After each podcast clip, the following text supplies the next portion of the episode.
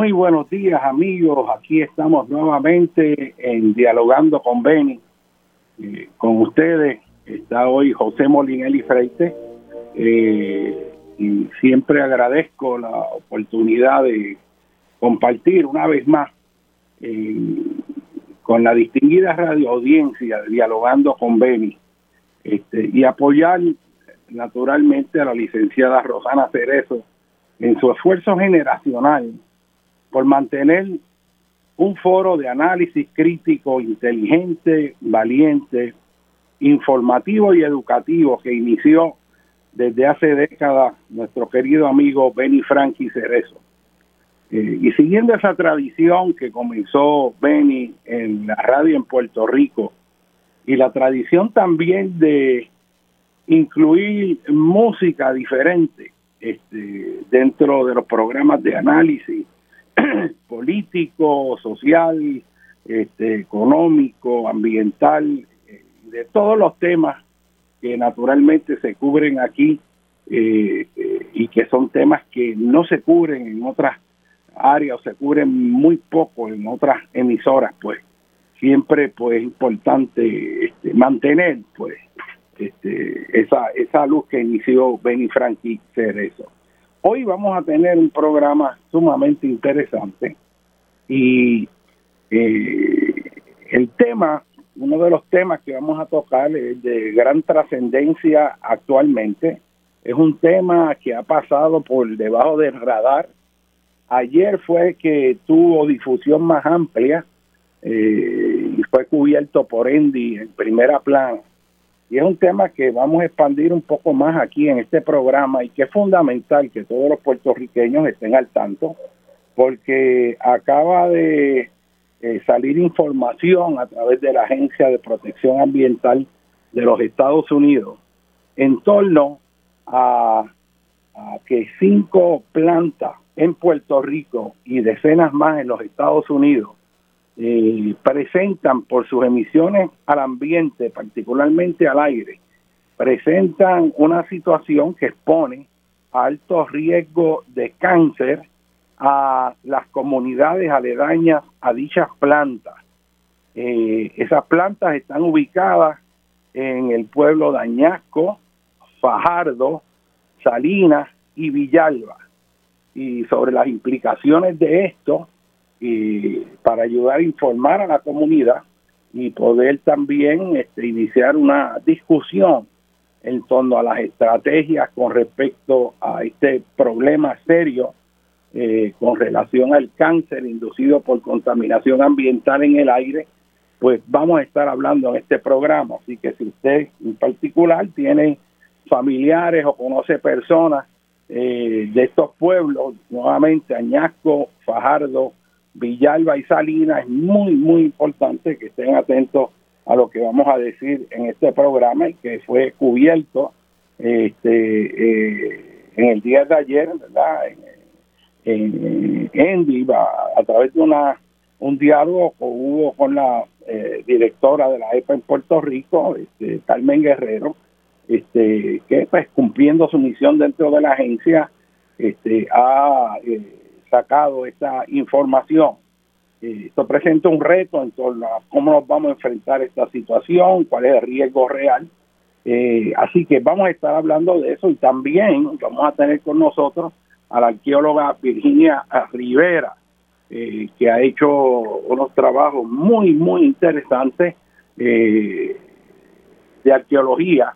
Y vamos a estar hablando en particular uno de sus últimos trabajos en el pueblo de Calley, y sepan ustedes que es que en excavaciones arqueológicas que se hicieron en la renovación del centro de Calley, eh, se encontró eh, todo un cementerio donde habían enterrado este, a los esclavos y se excavaron todas estas áreas, se sacaron las osamentas, se estudiaron las mismas, se pudieron datar radiométricamente y se encontraron toda una serie de características que abren el conocimiento de nuestra historia y que eh, es esencial porque eh, hace que los puertorriqueños conozcamos más de dónde venimos, dónde estamos y sobre todo hacia dónde vamos y conocer nuestra historia. Ese trabajo tan importante de arqueología en Puerto Rico no puede morir, no puede quedar relegado meramente a estar sacando los materiales y almacenándolos en caja. Tiene que haber una historia que se escriba y un pueblo que sepa su historia, porque si no conocemos nuestra historia, eh, no tenemos rumbo y parte de los elementos del desarrollo de una conciencia nacional, parte de un conocimiento serio de nuestra historia. Y créanme, hay muchos espacios de nuestra historia que todavía quedan por definir, quedan por diseminar, quedan por conocer. Este, y esto en este momento histórico para Puerto Rico es importante es importante para conocer su historia y que no se mantenga ¿verdad? Este, fuera de nuestra perspectiva presente. Inicié el programa con la obertura 1812 de Ilich Tchaikovsky, Prior Ilich Tchaikovsky, que la compuso allá para fines del siglo XIX, 1870, y lo que está representando es la lucha de los rusos contra la gran armada francesa, el ejército de Napoleón. Y como bien ustedes saben, Rusia, que ahora mismo eh, está eh, en medio de un conflicto que tiene preocupado al mundo, eh, con su ataque a Ucrania y, toda esta situación que presenta una amenaza potencial a la estabilidad global y que ya lo está haciendo en términos de los mercados, pero más me preocupa a mí el que esto evolucione en una conflagración a gran escala entre las superpotencias.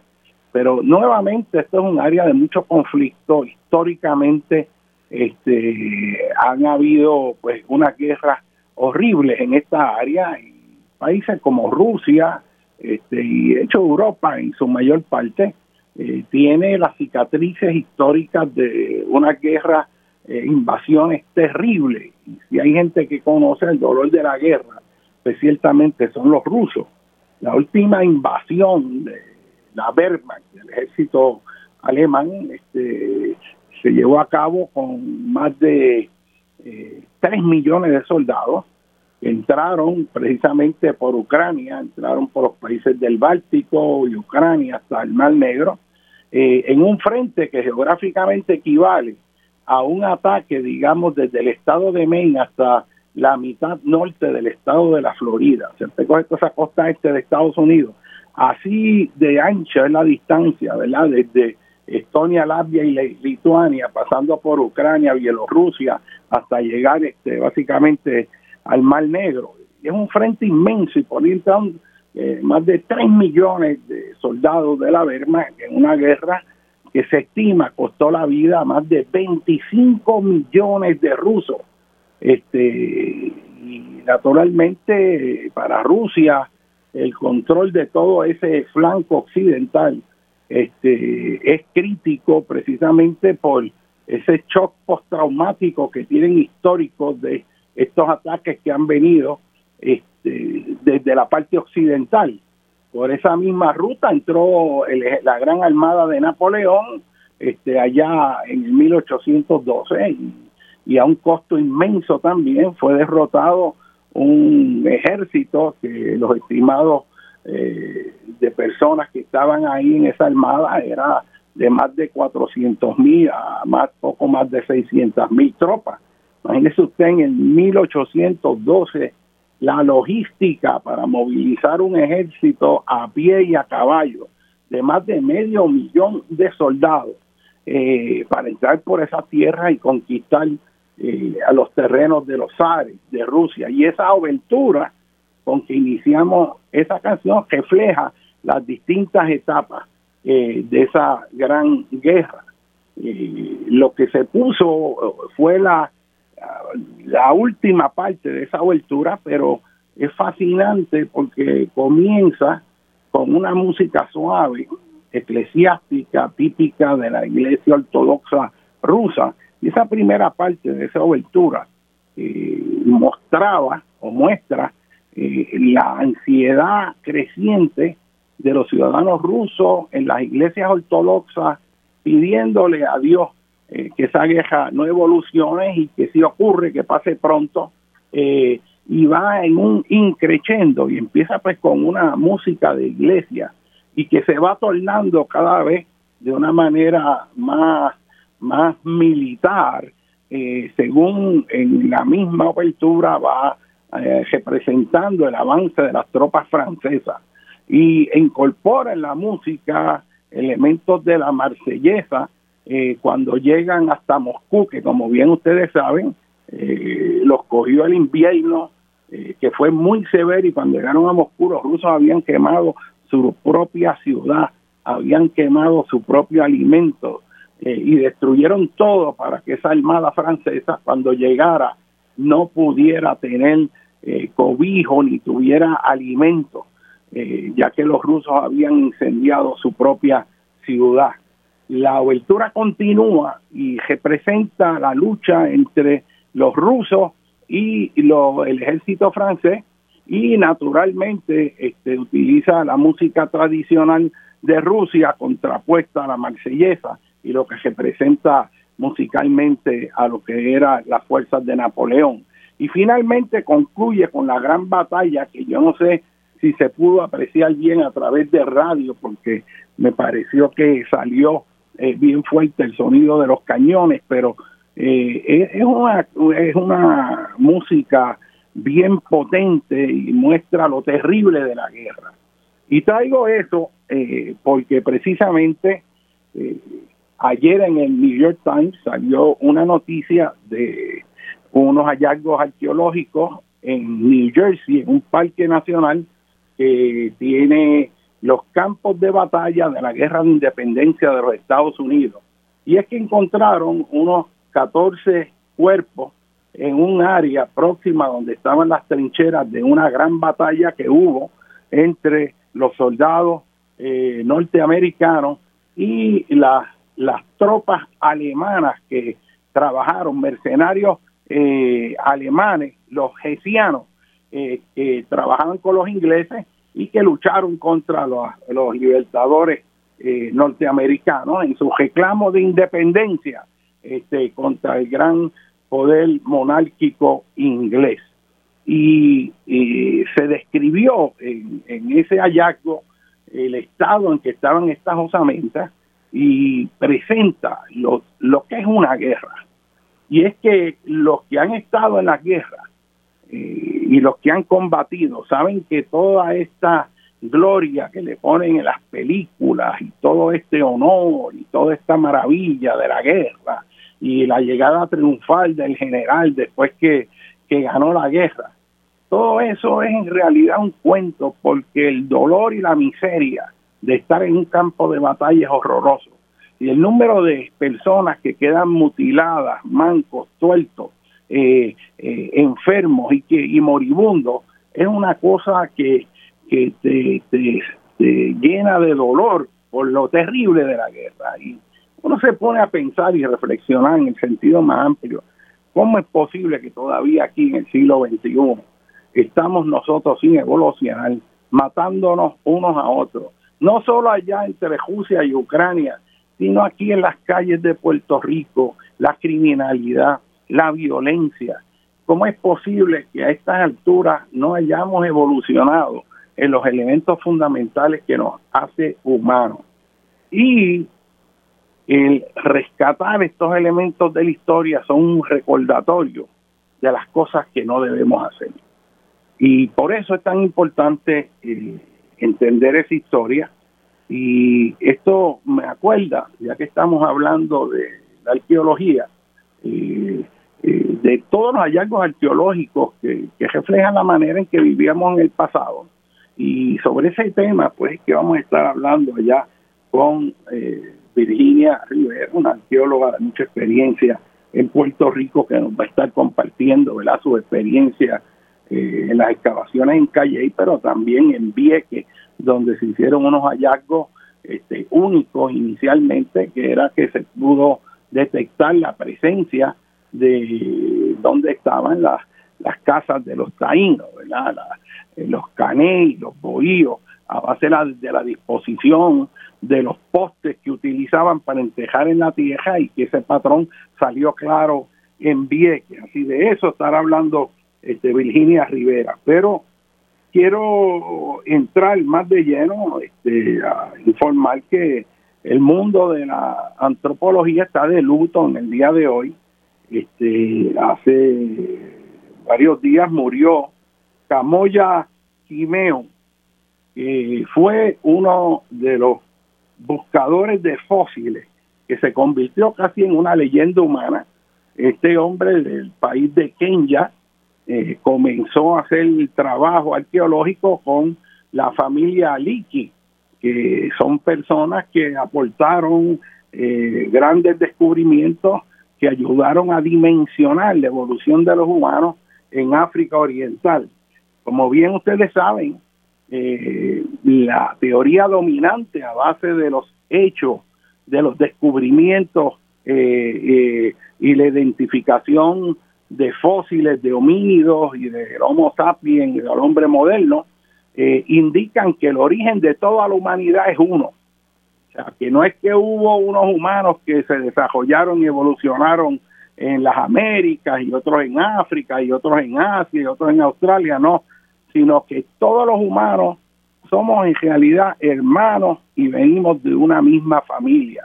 Y el lugar geográfico en el planeta Tierra, donde todos los hallazgos indican que se inició todo esto y lo que es hoy el hombre moderno, el Homo, homo sapiens, es en el área de África Oriental, precisamente allí, en el mismo área donde se está separando la porción este de África del resto del continente por procesos asociados a la divergencia de placas tectónicas, que contrario a lo que ocurre aquí en el Caribe, que las placas están colisionando unas con otras, y en el caso de nosotros la placa de Norteamérica que se mete a manera de cuña debajo de la placa del Caribe, allá lo que está ocurriendo es que se están separando las placas y esa separación crea eh, un valle tectónico, una, una gran grieta, un sistema de grietas o diaclasas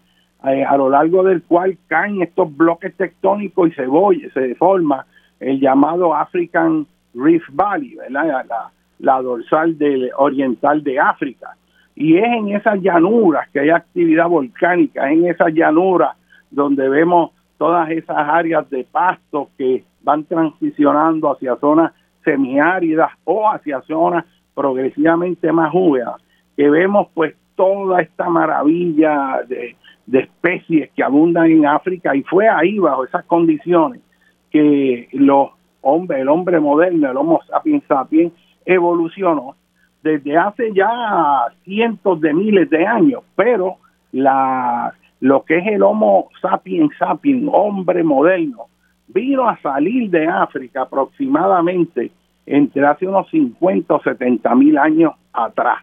Así que nos originamos en África, somos todos orientales, este, caucásicos, eh, aborígenes, eh, polinesios, incas, mayas, todos somos hijos de África y eso es importante tenerlo claro. Y hicimos las adaptaciones ambientales correspondientes este, y salimos de esa región este de África cruzando hacia lo que es el Medio Oriente, particularmente un estrecho entre Etiopía, Somalia, eh, y lo que es hoy Yemen, esa península de donde está Arabia Saudita, y de ahí por la costa, al igual que a través de la península del Sinaí, se piensa que nos desplazamos hasta llegar eh, a las regiones de Asia Central, allí donde está Kazajstán, Kirguistán, unos grupos se fueron hacia Europa, otros hasta Siberia, otros fueron por la costa, por el por el sur de Asia y cuando habían cambios en los niveles del mar, eh, se creaba un puente que facilitaba el movimiento hacia la región de Australasia. Y así se fueron poblando todas esas áreas, quedando en ocasiones poblaciones aisladas que siguieron ¿verdad? pasos evolutivos este, diferentes. Y en la teoría prevaleciente es que cruzamos a través del estrecho de Bering, hacia lo que hoy es Alaska y nos desparramamos por la costa de América del Norte y hacia la región central de las Américas, cruzando en esa caminata hacia el sur por lo que es México, eh, pasando a lo que hoy es Guatemala, El Salvador, Nicaragua, Honduras, eh, Costa Rica, Panamá, y de ahí unos grupos se fueron hacia la región costera del Pacífico, los Andes, la cuenca del Amazonas y la, el delta del río Orinoco. Y es de ese delta, de ese gran río este, Orinoco que desemboca allí al este de Venezuela, que de isla en isla fuimos hasta en ese recorrido global, global, pasando de la isla de Trinidad a, la, a Santa Lucía, Granada, las Granadinas, Martinica, Guadalupe, Dominica, este, Antigua, eh, todas estas islas, Monserrate, hasta llegar eh, a lo que es Santa Cruz y las Vírgenes, Vieques, Culebra y Ponce, Puerto Rico. Y digo Ponce, Puerto Rico, porque uno de los yacimientos arqueológicos más antiguos eh, de la isla de Puerto Rico se encontró en Ponce y ese yacimiento, este, conocido como el yacimiento de Maruca, eh, eh, dató alrededor de 4 a 5 mil años atrás. O sea que ya desde hace 4 o 5 mil años habían personas viviendo en Puerto Rico como parte de esa gran caminata global que tomó a pie o en canoa o en piragua, en lo que fuera, más de 50 mil años desde que salimos de África. Y de hecho, uno de los últimos lugares de esa gran caminata global fue llegar a las Antillas, porque primero se poblaron todas las Américas. Y es en ese contexto, ¿verdad? Cuando empiezan eh, en ese mismo momento en que de hace unos cuatro o cinco mil años ya están naciendo las primeras civilizaciones allá en China, en el río Amarillo, este, allá en, lo que hoy es India, en el río Ganges, el río Indo, eh, en Irak, allí en la Mesopotamia, con los babilonios, entre el Tigris y el Éufrates, y el río Nilo, con toda esta cultura extraordinaria egipcia. Y toda esta gente, igual que los griegos, eh, y posteriormente, eh, pues hasta el tiempo presente, dejaron gestos claros arqueológicos. Eh, de los chinos, a mí siempre me impresiona los gestos del gran ejército de terracota eh, de allá de la dinastía Qin, eh, hace más de varios, antes, mucho antes, antes de Cristo, cuando surgieron esas civilizaciones, el primer rey, el primer emperador chino, y hizo todo un ejército de terracota, un descubrimiento increíble eh, que se hizo en China. Y hay miles de estatuas de tamaño real, cada una con la cara de cada uno de los soldados de ese emperador, metidos dentro de bóvedas subterráneas eh, que iban a servirle al emperador después de su muerte. Eh, lo mismo, pues, conceptualmente con las momias en Egipto y, y la verdad que la arqueología que es algo verdaderamente fascinante. Así que eh, Camoya Quimeo tenía una habilidad extraordinaria de ir por las formaciones geológicas allá en Kenia, en Etiopía, eh, y en un pedregal con, con, miles de rocas sedimentarias, pedazos de, de piedra por todos lados, tenía un ojo con que era tan habilidoso que podía diseñar, eh, discernir entre cientos de piedras, una de ellas que podía ser un pedazo de un hueso que podía provenir de un fémur o de un cráneo. Y mirando concienzudamente podía identificar, y esta persona identificó más de 60 cráneos eh, de homínidos y Homo sapiens sapiens, cuyo descubrimiento, eh, luego de ser estudiado por los antropólogos, eh, transformó pues nuestro conocimiento de la evolución humana. En particular hay un descubrimiento muy famoso que eh, probó que ya el hombre moderno, el Homo sapiens sapiens, ya estaba andando por esas regiones eh, del Valle de Homo, en toda esta región del este de África, en Etiopía en particular, hace más de 130 mil años. Y como les dije, fue alrededor entre los últimos 50 y 70 mil años que salió el hombre moderno ahí de África. Así que eh, vamos a hablar en nuestra próxima sesión, yo creo que, estamos eh, llegando a el primer eh, exceso. Eh, está hablando con ustedes el doctor José Molinelli Freites y vamos a empezar a hablar de esta situación de contaminación ambiental eh, en Puerto Rico que es de gran importancia que todos estemos al tanto y ver cómo evoluciona. Vamos a una breve pausa, seguimos con dialogando con Ben.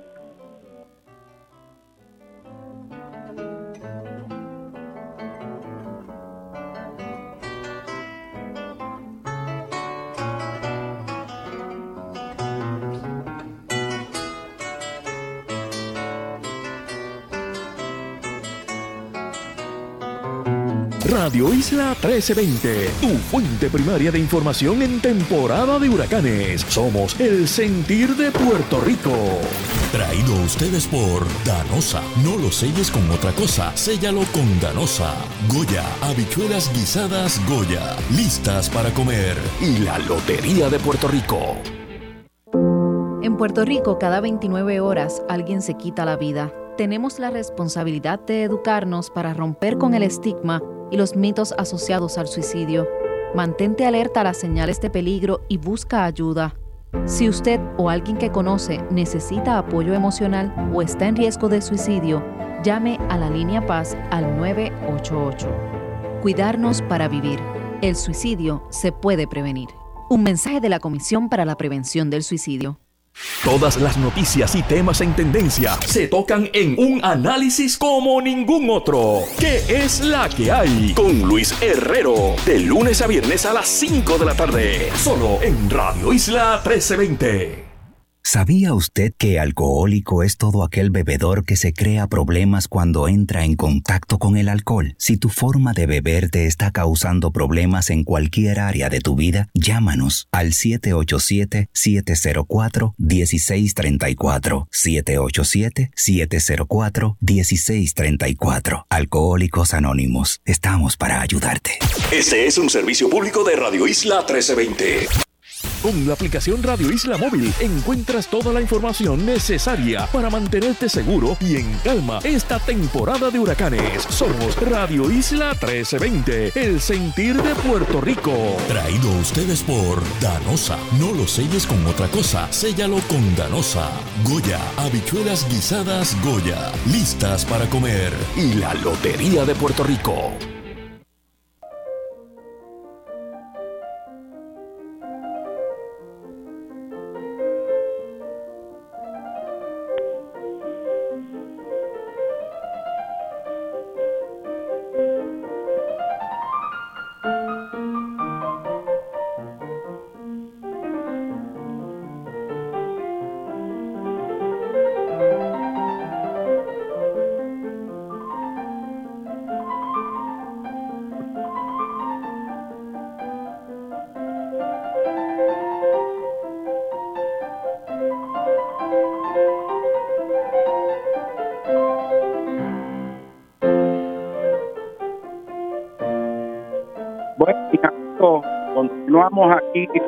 Dialogando con Benny, con ustedes, el doctor José Molinelli Freite, y estamos hablando sobre arqueología, sobre contaminación ambiental, y para acabar con el tema este, que nos trae de la arqueología y las excavaciones, este, a mí me impactó, de hecho, es una noticia que salió hace como 20 años atrás, y yo guardé el recorte del periódico, salió en el país, y el titular era eh, eh, Encuentran al ejército de Napoleón.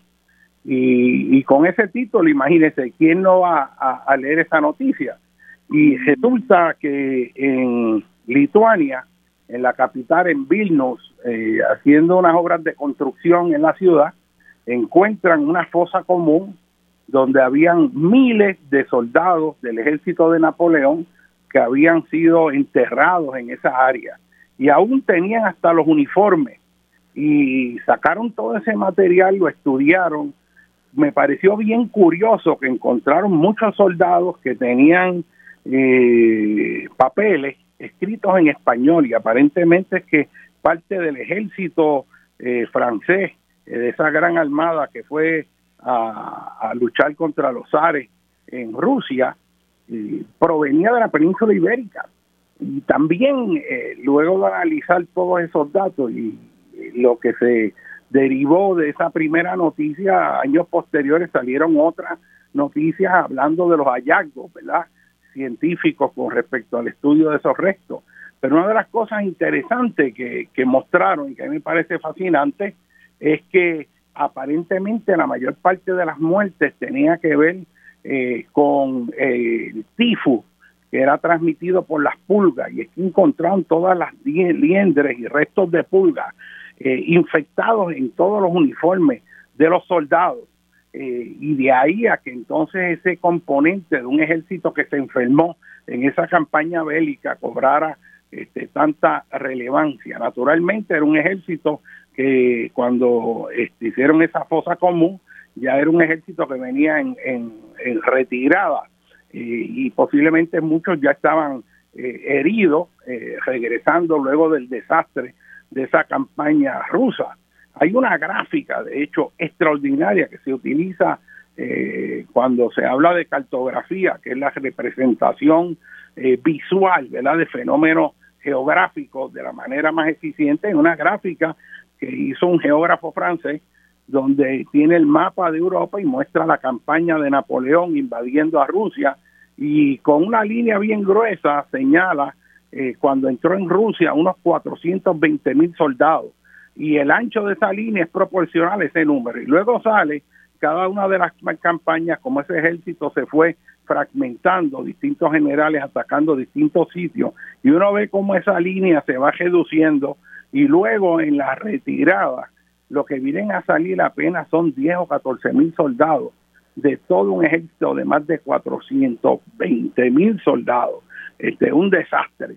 Y naturalmente a lo largo de Europa cada rato encuentran los restos de ese ejército. Hace eh, unos meses atrás en Frankfurt encontraron este, eh, más de un centenar también de cuerpos del ejército de Napoleón en retirada, porque no solo la guerra fue saliendo de Rusia, sino en su camino para Francia tuvieron que seguir este, luchando este, contra otros ejércitos y ese fue, pues básicamente después de eso ya la, el futuro de Napoleón estaba fijo, pero eh, a cada rato se encuentran eh, eh, descubrimientos extraordinarios. Yo de niño, a mí nunca se me olvida haber leído este, en los libros de historia de Puerto Rico cuando era apenas tenía 10, 12 años, una referencia que creo que estaba en el libro de La Guerra del Caribe de los siglos XVI, XVII y XVIII de Juan Manuel Zapatero, que lo vendían allí en la librería del Instituto de Cultura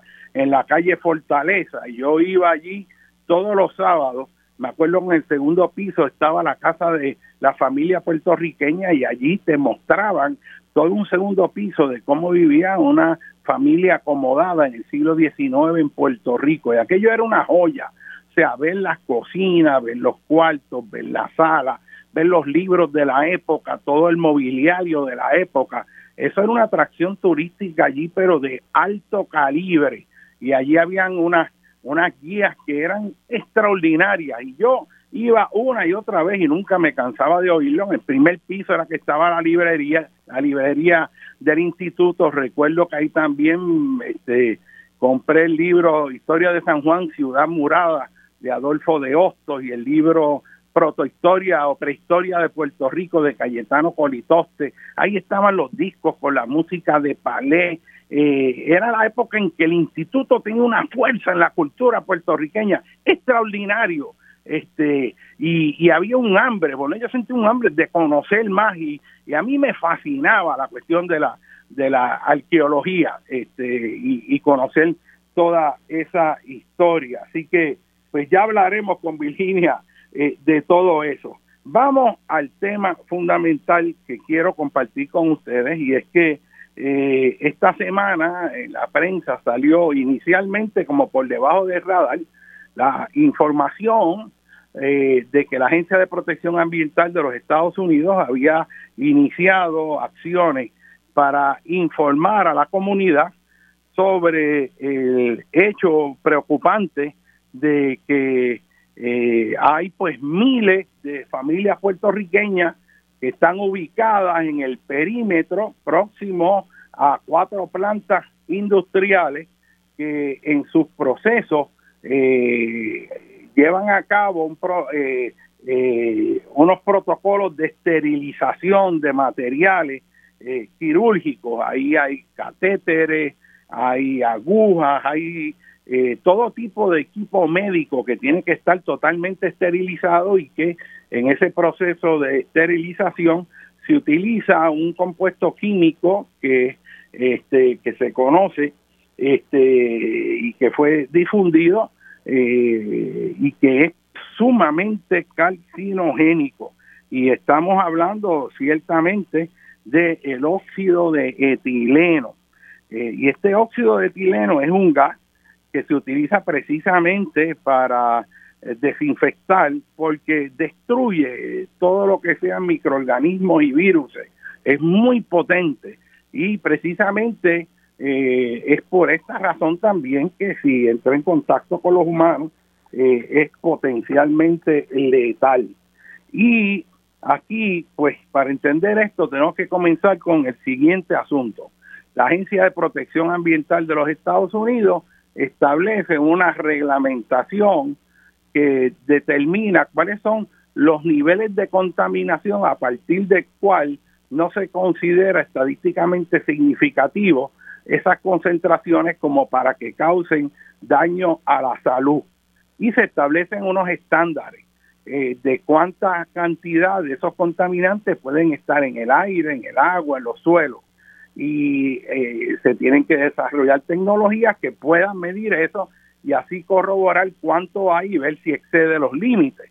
Eh, eso se utiliza, ¿verdad?, para determinar cuán potable es el agua, este, cuán contaminado está el aire, etcétera, etcétera. Pero ocurre que cuáles son esos valores está altamente influenciado no solo por la ciencia, sino por la industria y los intereses económicos. Y muchas de estas reglamentaciones, ¿saben qué? Escuchen esto porque esta conexión la quiero hacer. Está relacionado esos límites, si son más altos para proteger, eh, para protegerlos a usted o son menos estrictos, eso depende de por quién usted vota. Y cuando vienen administraciones como la pasada administración de Trump, que eliminó más de 100 estándares y reglamentaciones ambientales, eso a lo que se traduce es que cuando está Trump y los de esa mentalidad, los que le sirven a los intereses económicos y no a la salud del país, cuando la gente vota por esa gente, usted tiene el problema severo, naturalmente, de eh, exposición eh, a sustancias que van a afectar su salud. Y en los Estados Unidos esos estándares se bajaron para muchos contaminantes eh, estándares que de hecho se subieron durante la época de Obama. Y ocurre también que según avanza la ciencia, lo que se creía que era sano y que no era eh, dañino en un momento, resulta que después se sabe que sí lo era y que se había subestimado el riesgo. Eso quiere decir, cuando usted ve un estándar que dice a partir de este valor es inseguro, pero justo debajo de él no hay ningún problema. Esa es una aproximación y eso puede cambiar. Y en el 2016 se dieron cuenta que los estándares que habían de concentración de óxido de etileno, que como les dije se utiliza para desinfectar equipos médicos, ¿verdad? Que van a ser utilizados posteriormente, lo que se creía que no era problema, sí lo era y que en realidad era peligroso a niveles entre 30 y 60 veces más bajos que los considerados inicialmente. Eso quiere decir que muchas industrias podrían haber estado cumpliendo con la reglamentación ambiental según establecida por la Agencia de Protección Ambiental, pero que con el avance de la ciencia se dieron cuenta que en realidad esos límites no son seguros y que hay que ponerlos mucho más estrictos. Y eso es lo que pasa ahora en Puerto Rico. A partir de ese nuevo conocimiento científico, ocurre que en Puerto Rico y en un sinnúmero de estados en los Estados Unidos eh, ha habido una exposición a cientos de miles de personas eh, a estos gases en unas concentraciones que la misma Agencia de Protección Ambiental eh, establece que son de alto riesgo carcinogénico. Así que aquí tenemos una situación de poblaciones de Villalba, Salinas, Fajardo y Añasco, donde alrededor de estas plantas que voy a mencionar ahorita, eh, la población eh, puede haber estado eh, sometida y lo sigue estando a niveles significativamente altos que a largo plazo, según los modelos de EPA, si usted estuviera sometido a esas concentraciones actuales por más de 70 años durante 24 horas, se presentaría un riesgo muy alto de cáncer, eh, linfoma y otros tipos de cánceres, este, incluyendo cáncer de la sangre. Y el problema es, bueno, queremos saber en específico cuáles son esas áreas. Lamentablemente en el día de ayer en la noticia no salieron los mapas que te indica exactamente las áreas afectadas por estos contaminantes. Pero vamos a comenzar a mencionar las industrias. Una de las que más problemas presenta es la industria que está ubicada allá en Salinas. Y esta, esta es la peor de todas. La compañía se llama eh, Esteritec. Esteritec Incorporado, ubicado en Salinas. Y cuando usted busca el mapa de la EPA en el website de Rosana, de Dialogando con Beni, yo le voy a mandar después de este programa este, la dirección del enlace de la EPA que sale toda esta información y creo que todo ciudadano en Puerto Rico debe buscarlo. Aparece el mapa, ¿no? Donde sale el plumacho, el área de afectación por concentraciones de eh, óxido de etileno. Y estas concentraciones en este mapa están representadas, ¿verdad? Con unas ah, áreas azules eh, que cubren la parte afectada. Y en el caso de Salinas tenemos que es el riesgo más alto. Eh, se está hablando de que la exposición bajo las condiciones dichas anteriormente, ¿verdad? Eh, es de, si uno estuviera 70 años expuesto a ello 24 horas, eh, habrían 60 casos, adicionales de cáncer por cada 10 mil personas. Y eso es un número significativo. Y si consideramos que esto es un modelo que parte de unas premisas y que parte de estas premisas es que los datos que se usan en el modelo están basados en los datos que dio la compañía de las emisiones que estima eh, pudieron haber escapado en sus procesos industriales en la atmósfera, quiere decir que estos son valores aproximados.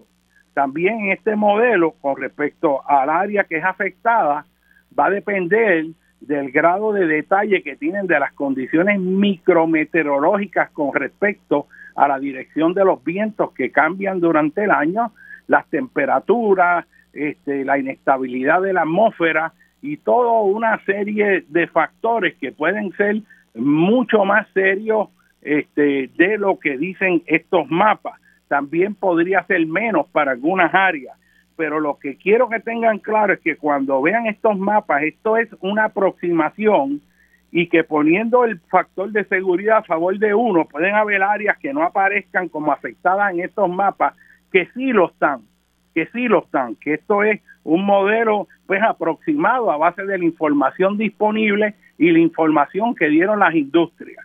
Ahora, aquí hay un asunto serio y es que toda esta información viene a salir ahora y aparentemente resulta de un revolú que hicieron grupos ambientales en Texas y gente que se dedica a ser defensores de los ciudadanos, donde trajeron a la luz que la Agencia de Protección Ambiental no había instrumentalizado acciones para informar a la comunidad con respecto a este riesgo en Estados Unidos eh, y Puerto Rico, desde luego.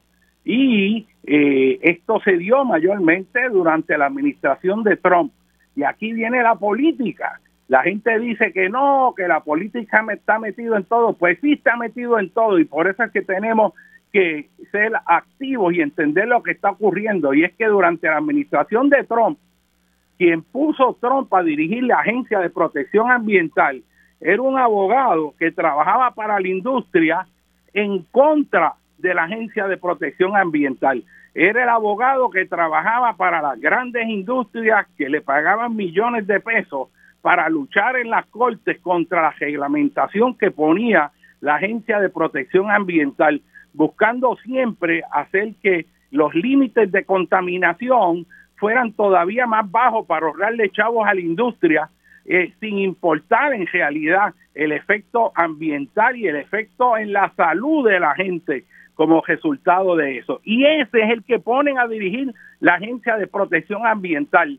Y obviamente, ¿qué es lo que hizo? Lo que hizo fue destruir la agencia. No sé si ustedes se acuerdan cómo numerosos científicos tuvieron que renunciar, cómo bajo la administración de Trump se prohibió el uso del término cambio climático, cómo se le quitó todo dinero a cualquier investigación que buscara monitorear los efectos del cambio climático. O sea, aquí tú tienes un ignorante de la ciencia, un politiquero que pone Donald Trump a dirigir la Agencia de Protección Ambiental, que es la que debe determinar la salud y seguridad de más de 300 millones de habitantes dentro de los Estados Unidos y sus territorios. O sea, ¿cómo es posible?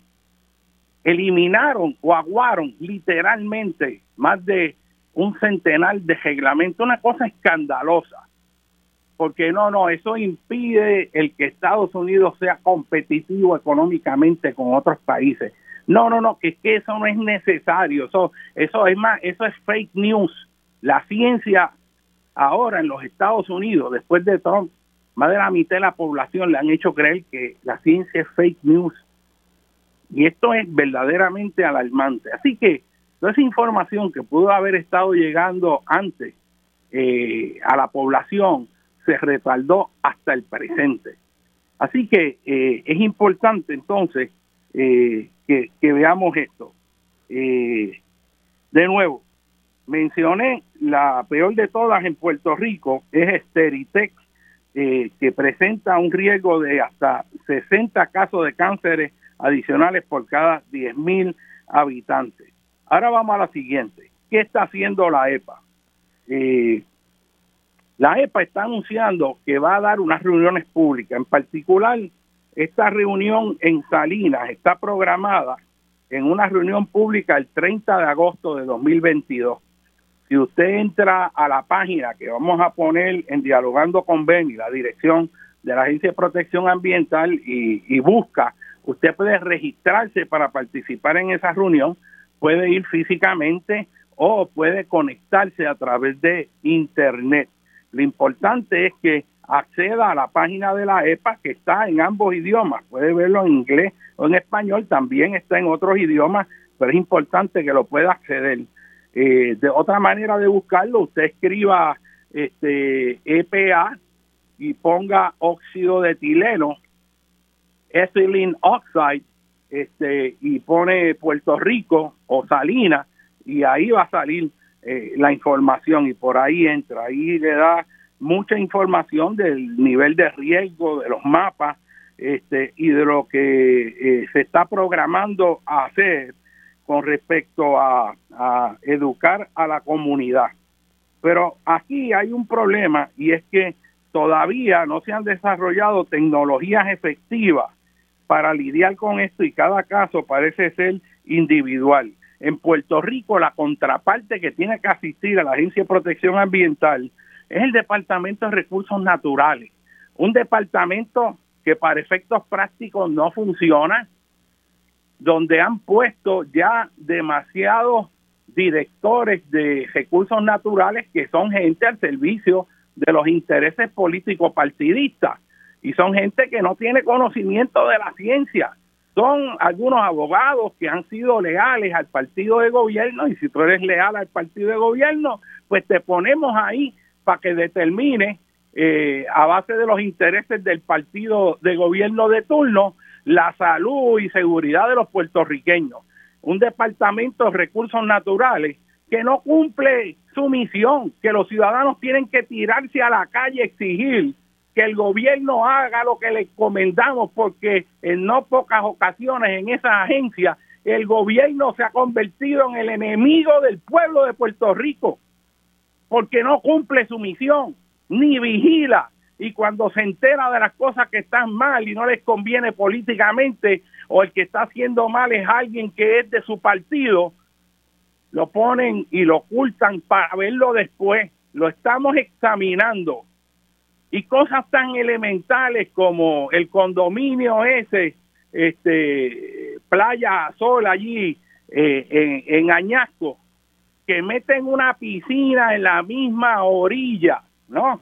Este, es una cosa eh, y que quieren que le dé el permiso después que el huracán la destruyó para construirla ahí pegado en la misma orilla, violando reglamentos ambientales. O sea, es una cosa donde quiera que usted mira, que es una cosa terrible. Y ¿cómo es posible? Y entonces, lo que hacen es que utilizan la policía contra los ciudadanos que están haciendo una lucha extraordinaria y en eso este país le tiene que reconocer el valor del esfuerzo de Eliezer Morina, que se metió allí junto a, a muchos científicos, líderes comunitarios, ciudadanos, que no los voy a mencionar porque la lista es bien larga y nos coge todo el programa.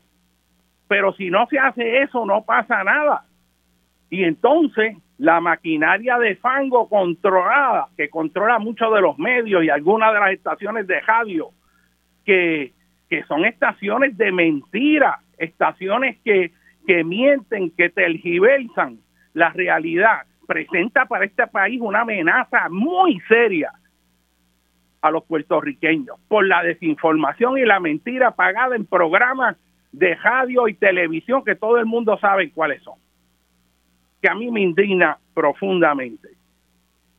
Y dicen que lo blanco es rojo y que lo rojo es verde y es una realidad paralela deformada donde se engancha, donde se engaña y le meten miedo por todas las cosas. Pero Salina, Esteritec, este, ahí hay cientos de estructuras en el mapa que están bajo alto riesgo de cáncer. Eh, y hay que leer ese mapa con cuidado y estar claro con las implicaciones. La otra, la otra área este, es en Fajardo. Y la compañía en Fajardo que presenta un riesgo alto a la comunidad por emanaciones de óxido de etileno y su potencial carcinogénico es este, la compañía Custom Inc. Y esta compañía está en la carretera Igualdad número 7 en Fajardo y utiliza el óxido de etileno, pues como dijimos, para esterilizar equipos y materiales médicos. Y según la misma EPA, y lo voy a leer directamente eh, de lo que imprimí de la EPA, dice la EPA que la empresa emite al aire las emisiones que emite este, fueron modeladas eh, en torno a los riesgos que, que de padecer cáncer eh, en las personas que viven cerca. Y la evaluación de riesgo identificó un riesgo elevado de padecer cáncer en la comunidad de Fajardo, que la EPA se compromete a trabajar con las agencias, instalaciones y las comunidades estatales y locales para reducir el riesgo. Eh, estamos, nos pasamos.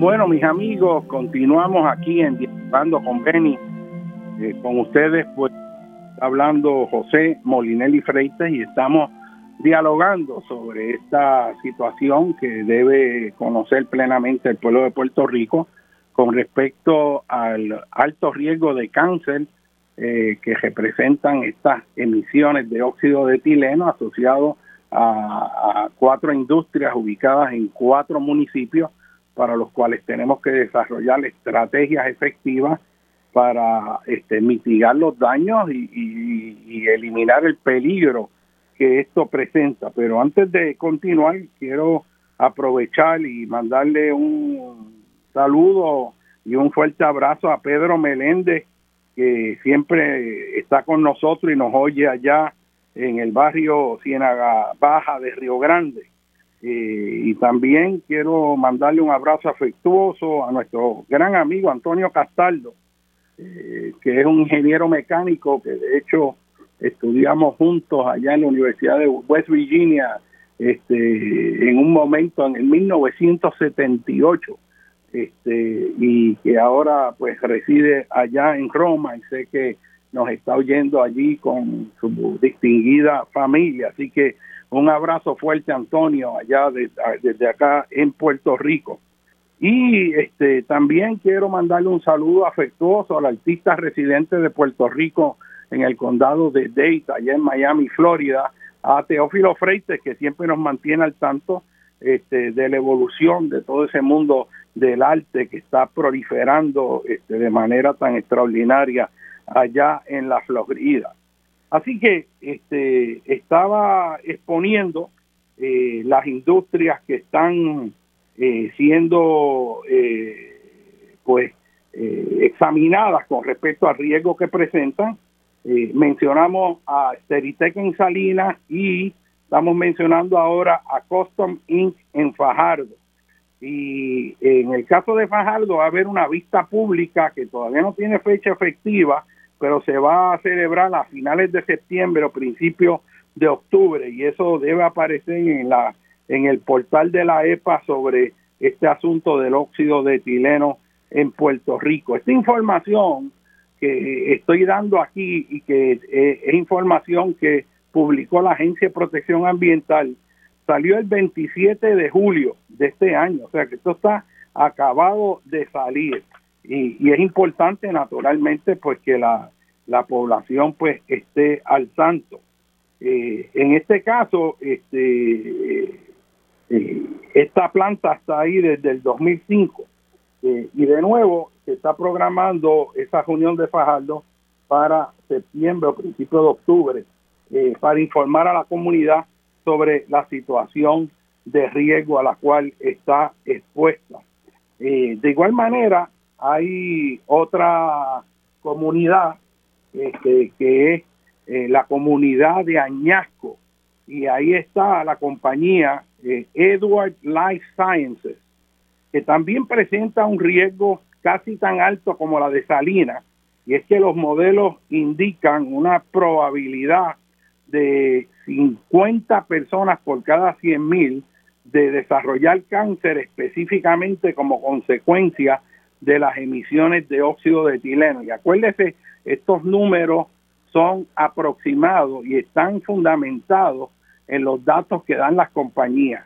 Los grupos ambientales en Estados Unidos este, han señalado, y esto me parece escandaloso, que durante la administración de Trump, el propio director de la Agencia de Protección Ambiental, que es un abogado que litigaba pues contra la Agencia de Protección Ambiental, eh, Luego de conocer esto, eh, informó y se dice que algunas compañías que redujeran los reportes del número de emisiones que tienen, la cantidad de emisiones. O sea que aparentemente eh, algunas industrias, a instancia de la propia agencia de, de protección ambiental bajo la administración de Donald Trump, algunas de estas industrias, se dice, por lo menos en Texas, eh, que tienen evidencia de que le dieron los verdes para que bajaran los números para que no aparezca la cosa tan seria como podría ser. Y esto pues pues crea un, un, problema adicional, ¿verdad? Porque habría que constatar que así mismo es el caso en Puerto Rico. Pero en Añasco, ¿verdad? Ahí hay un área bastante extensa con, población expuesta a este riesgo. Eh, nuevamente, a mí me parece interesante que la EPA dice que ellos tuvieron que hacer estos modelos matemáticos para determinar las áreas afectadas, porque eh, aún utilizando eh, un monitoreo, los equipos existentes no son lo suficientemente sensibles para detectar cantidades que son tan bajas, pero que a pesar de ser tan bajas no lo pueden detectar los instrumentos, pero que ya ellos saben que aún en concentraciones bien bajas hay un alto riesgo de cáncer. Así que esto es algo que todavía la EPA no tiene claro cómo lo va a manejar, qué estándar final va a establecer, cómo se va a medir, cómo se va a detectar. Que mientras tanto está la población expuesta Así que es importante saber qué se está haciendo en cada uno. Aquí para el caso de Añasco, la reunión pública está programada. Se hizo, una reunión el 23 de junio del 2021, pero déjenme decirle, si hicieron esa reunión, eso no lo sabe nadie, porque eso nunca se habló, sino hasta ahora que salió oficialmente, pero aparece que hubo una reunión pública con funcionarios de la EPI, recursos naturales, en Añasco. Este, pero sería interesante ver cuánta gente efectivamente estuvo en esa reunión y si todos los ciudadanos de Ollanco afectados, que han sido afectados, están en esta área del mapa, se enteraron de que había esa reunión. Este, eh, finalmente está la comunidad este, de Villalba y en Villalba eh, está la compañía Mectronic que dentro de los valores pues es de las que representa valores más bajos pero que estando en el pueblo, pues sí, hay también un área de afectación, se estima ahí el riesgo de unos ocho casos por cada diez mil, que es mucho menos que los otros, pero aún así, ¿verdad? Este, eh, hay que ver qué vamos a hacer con los mismos empleados de las plantas que están trabajando turnos completos todos los días, todo el personal que está ahí, saber si esas emisiones también estaban presentes dentro de la planta o es lo que salió a través de las chimeneas este, o los tubos de escape o de la manera en que escape de acuerdo a la naturaleza de cada proceso. Pero la cuestión es que hay que abordar el problema, no se puede caer en pánico tampoco, este, pero hay que hacer algo porque este, el tiempo pues está en contra.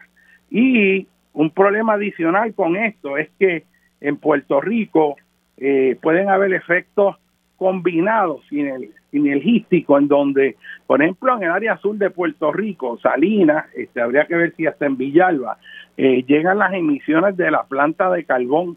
Y esa planta de carbón tiene emisiones tóxicas también que se liberan al ambiente, que sabemos contaminan también las escorrentías, las aguas subterráneas, hay metales pesados, hay contaminación hasta por sustancias radioactivas, arsénico, cadmio, bueno, este, hay emisiones de todo tipo, así que muchas de estas poblaciones, además de estar expuestas a un trasfondo de contaminación producto de estas actividades que se han ubicado en esa zona y que están ellos viento abajo de las mismas, pues el efecto combinado de la exposición a unos contaminantes con otros contaminantes puede acelerar estos procesos y debemos entender que estos modelos que está mostrando la EPA son modelos asumiendo que ese es el único contaminante, pero no está evaluando el efecto combinado de otras fuentes de contaminación que pueden tener efectos de reducir la eficacia del sistema inmunológico. Así que hay mucha, mucha pregunta que hacerse. Y yo creo que este es un momento para plantear el que si bien los modelos dicen eso, hay que tener el, el nivel de peligro, ¿no? que potencialmente puede haber en el, eh, en, el área. Y para establecer ese nivel de peligro es fundamental que podamos entonces hacer un estudio epidemiológico. Y aquí viene un planteamiento que hay que hacérselo al gobierno este y es que estas comunidades deben ser estudiadas y ver cuál es su perfil de salud para ver si de facto hay una mayor incidencia de cáncer que en otros lugares, qué tipo de cáncer y los efectos combinados. Este, porque de alguna manera la pregunta va a ser, bueno, eso dice el modelo, pero puede que sí, puede que no, y puede que sea mucho mayor de lo que consideramos. Y entonces, ¿qué usted le va a decir a un ciudadano que aparece en su casa con su esposa, sus hijos, su mamá, su abuela, que están allí y están dentro de la zona de exposición a óxido de etileno. ¿Qué debe hacer el ciudadano? ¿Esperar sentirse mal para ir a averiguar cuál es la estrategia? ¿Qué se va a hacer de inmediato para reducir esa exposición? ¿Debe la persona mudarse del área? ¿Qué impacto tiene esto en el valor de las propiedades de miles de residencias que están en la zona del plumacho de contaminación de óxido de etileno porque yo no voy a comprar una casa que esté dentro de esa zona ni cerca de ella tampoco. esto tiene repercusiones múltiples cuántas escuelas hay, cuántos centros de envejecientes hay en estas áreas. No ha salido información que haya dado la EPA del número de personas residiendo dentro de esas zonas de alto riesgo y yo creo que eso es fundamental. Y creo que más que poner un anuncio en una página de computadora a la cual tienen acceso solamente las personas eh, que pueden buscar esto y que tienen la tecnología, ¿cómo usted garantiza que cada persona en esas zonas que usted ha demarcado sabe del riesgo a que está impuesto? ¿Se le ha mandado una carta o se le ha informado personalmente a cada uno de los residentes de Salinas, Villalba, Fajardo y Añasco que están en la zona de esos mapas y las áreas contiguas sobre el riesgo al cual están expuestos? ¿Cómo se va a lidiar con esa situación? ¿Quién va a poner los fondos?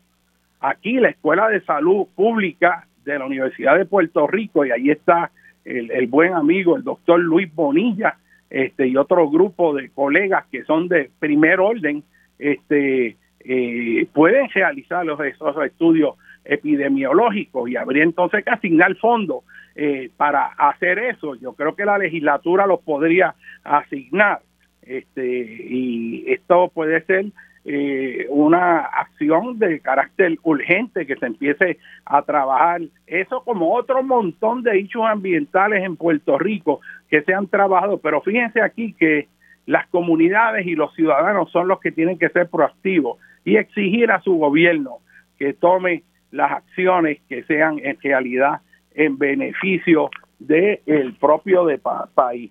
Así que el cuadro es que eh, eh, en el marco en que esto debe ser visto es que de acuerdo a la EPA, según la EPA, este, esta es una situación que ese sería el escenario de una exposición a las concentraciones que se dicen que están ocurriendo de óxido de etileno por 24 horas durante 70 años y que ese sería este el número de casos de cánceres que estaría incrementando, siendo el mayor Salina eh, entre todos ellos.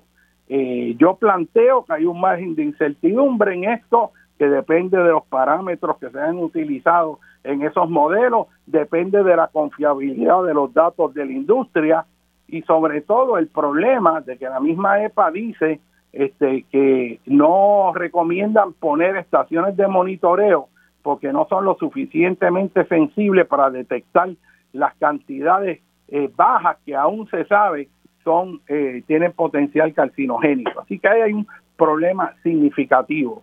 ¿Cómo vamos a bregar con, con lo que tienen que hacer los ciudadanos? Y esta pregunta va a venir, ¿me tengo que mudar de aquí o no? Eh, ¿Qué va a hacer? ¿Cómo yo sé que estoy, que tengo algún problema de salud o no?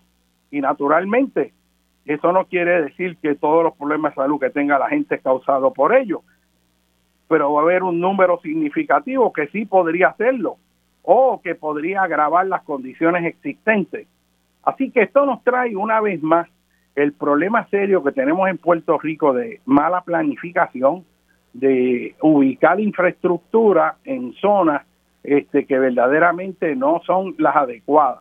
Y esto se complica si vemos escenarios críticos como eh, en caso de un terremoto severo, que hayan escapes de estos gases que pudieran naturalmente extenderse hacia las comunidades que estén viento abajo o sustancias líquidas que se viertan al ambiente y contaminen los acuíferos.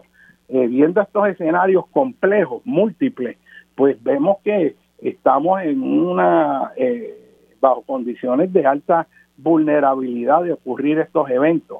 Ahora mismo que está la crisis, que se está hablando de que no hay médicos, que se han ido los médicos, que usted no consigue un ortopeda, que si usted va a tener que ver, ver un dentista, este, tiene que esperar semanas y hasta meses, que las citas están, que casi no se consigue, hay una crisis de salud. Imagínese ahora mismo que venga este un evento severo, otro huracán María o peor aún un terremoto fuerte como el de 2 de mayo de 1787, un sismo este severo en la costa norte de Puerto Rico. Eh, y nos vamos a dar cuenta que nosotros estamos sumamente vulnerables y el planteamiento es qué es lo que estamos haciendo, cómo es que de momento hay voluntad y si los deja lo hubieran hecho de sacar 140 millones del Fondo del Seguro del Estado para dárselo a Luma para que no suba tanto los costos del combustible cuando usted tiene un, un, centro médico que está a punto de colapsar, cuando usted tiene tantas situaciones de vulnerabilidad tan crítica y lo que estamos viendo es que es un gobierno que no tiene sentido de prioridades. O sea, ¿qué nos pasó aquí en Puerto Rico? Que el gobierno lo que está haciendo es deshaciendo el mismo gobierno. O sea, esto es que el gobierno no quiere gobernar. O sea, hacen una campaña política que yo voy a ser el gobernador, pero cuando son ah, gobiernan, lo que hacen es venderlo todo para no asumir responsabilidad. Es como cuando el huracán María, que a mí eso me, me, me enfermaba literalmente ver al gobernador diciendo, este, no, nosotros, eso lo va a hacer el cuerpo ingeniero, cosas que nosotros podíamos hacer. No, los toldos los tiene que poner el cuerpo ingeniero no, la seguridad la tiene que brindar FEMA y los Estados Unidos. Aquí vinieron, que es que a mí me da vergüenza. Yo vi unos policías que vinieron de Nueva York y creo que hasta de Chicago, que estaban ahí cogiendo sol. Un policía traerlo de allá para dirigir tránsito en una luz. Y que usted me dice que aquí en Puerto Rico no hay personas que puedan dirigir tránsito. Y tú tienes que gastar miles y miles de personas para traer un policía porque el gobierno de Puerto Rico dice, ay, no, no, no, yo no puedo hacer nada o sea, ¿qué nos pasó a los puertorriqueños que estamos delegando nuestra responsabilidad de administrar inteligentemente este país y volver a recuperar el orgullo de ser puertorriqueño y demostrar que nosotros sí podemos, como ya lo hemos hecho en Puerto Rico en el pasado?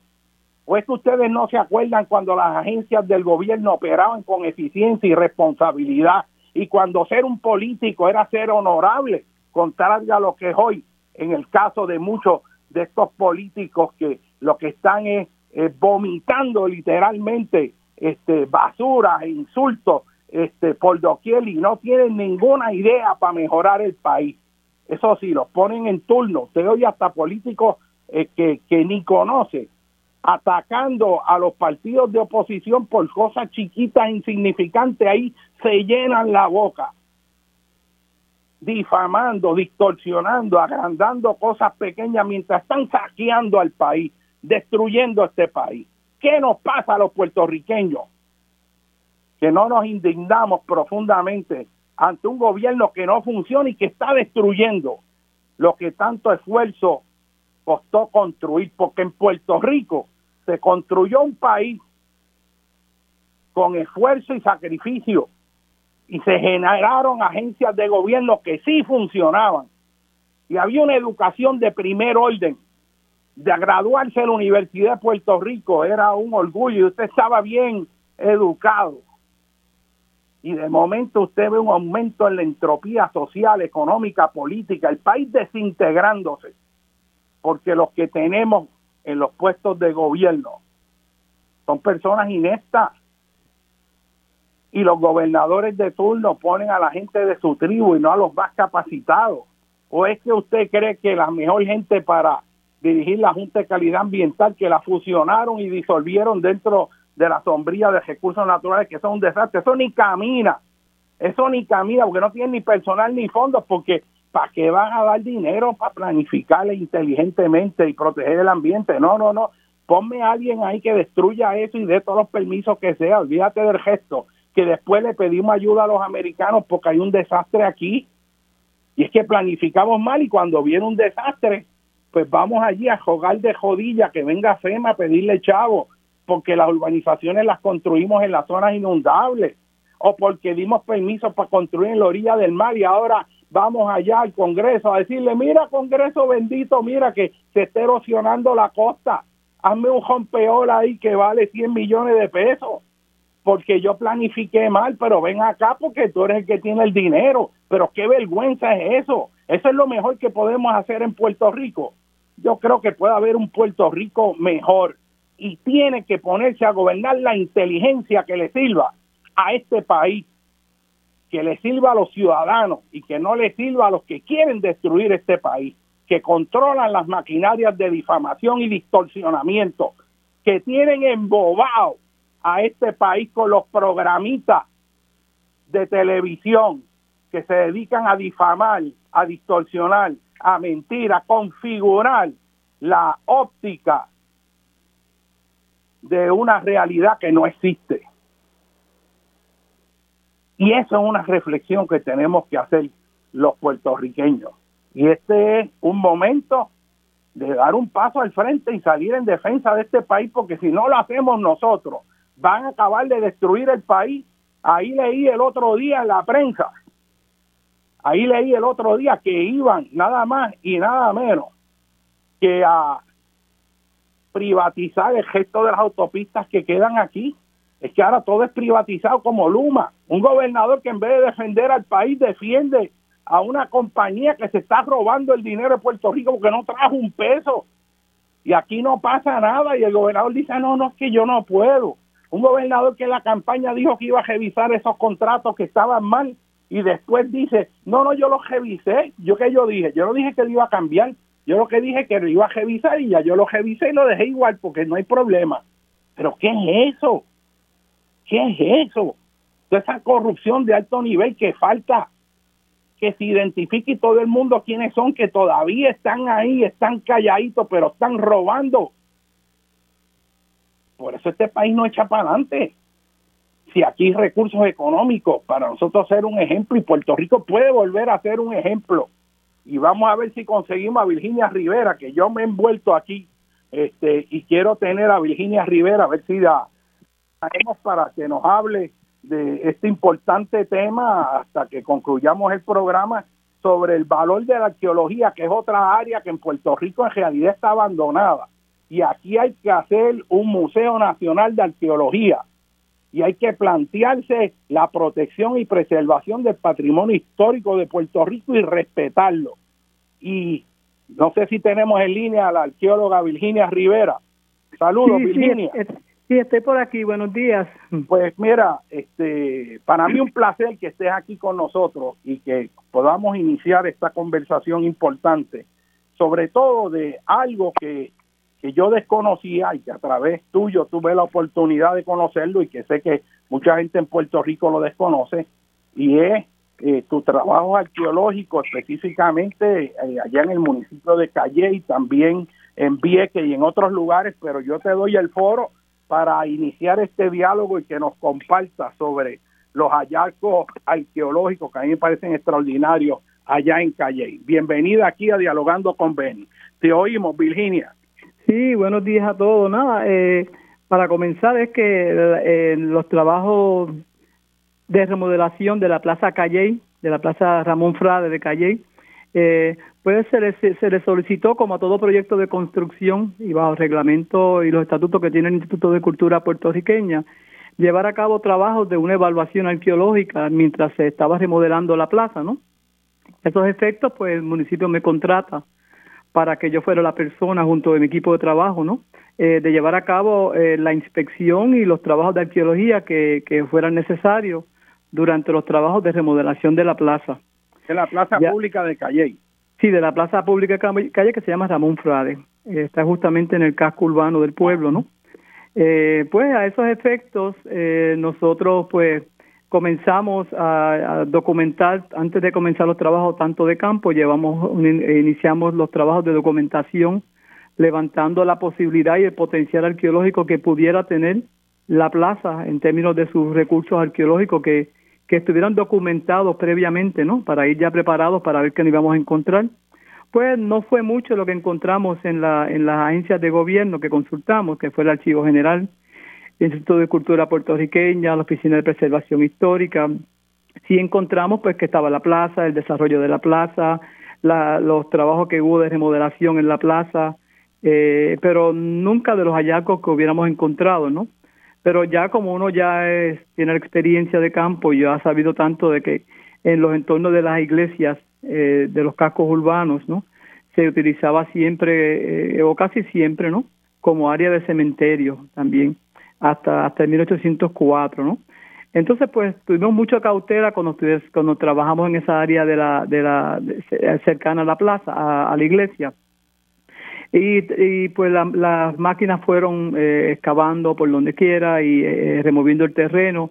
Y nosotros muy, muy, muy atentos a cada movimiento de cada máquina de esa, pues fuimos poco a poco eh, identificando recursos arqueológicos, ¿no? De distintas, de distintas formas, ¿no? Primeramente encontramos unos desagües que sí encontramos documentados en unas fotografías históricas de la plaza estos desagües circunvalaban los cuatro lados de la, de la, plaza, ¿no? Y eran unos desagües porque aparentemente eh, en, en cercanía de la plaza habían unos ojos de agua, ojos de agua que emanaban agua constantemente y entonces había que de alguna forma sacar esas aguas hacia afuera a través de estos desagües que eran que se construyeron de mampostería, ¿no? De ladrillo y de argamasas, muy elegantemente construidos y muy muy funcionales, ¿no? Virginia, vamos pues a ir a una breve pausa este, para que nos hable sobre esos hallazgos arqueológicos. Me interesan mucho los hallazgos de los enterramientos de los esclavos, pero sobre eso vamos a continuar en el próximo segmento. Aquí estamos con la arqueóloga Virginia Rivera en Dialogando con Beni.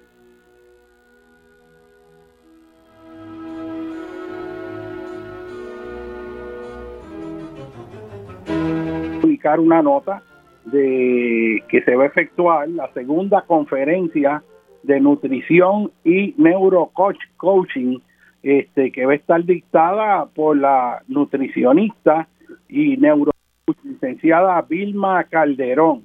Esta con segunda conferencia de nutrición y neurocoaching se llevará a cabo el sábado 27 de agosto a la una de la tarde en el Colegio de Abogados de Puerto Rico, allá en Miramar. Esto es un curso que está aprobado como cuatro horas eh, para eh, los créditos del de, DECEP de salud pública del recinto de ciencias médicas este para diversas profesiones que tienen que ver con la nutrición eh, la medicina y va a haber se va a brindar un certificado a los participantes para más información deben este comunicarse verdad con la licenciada Vilma Calderón, nutricionista, en el 787-282-7244. Y repito,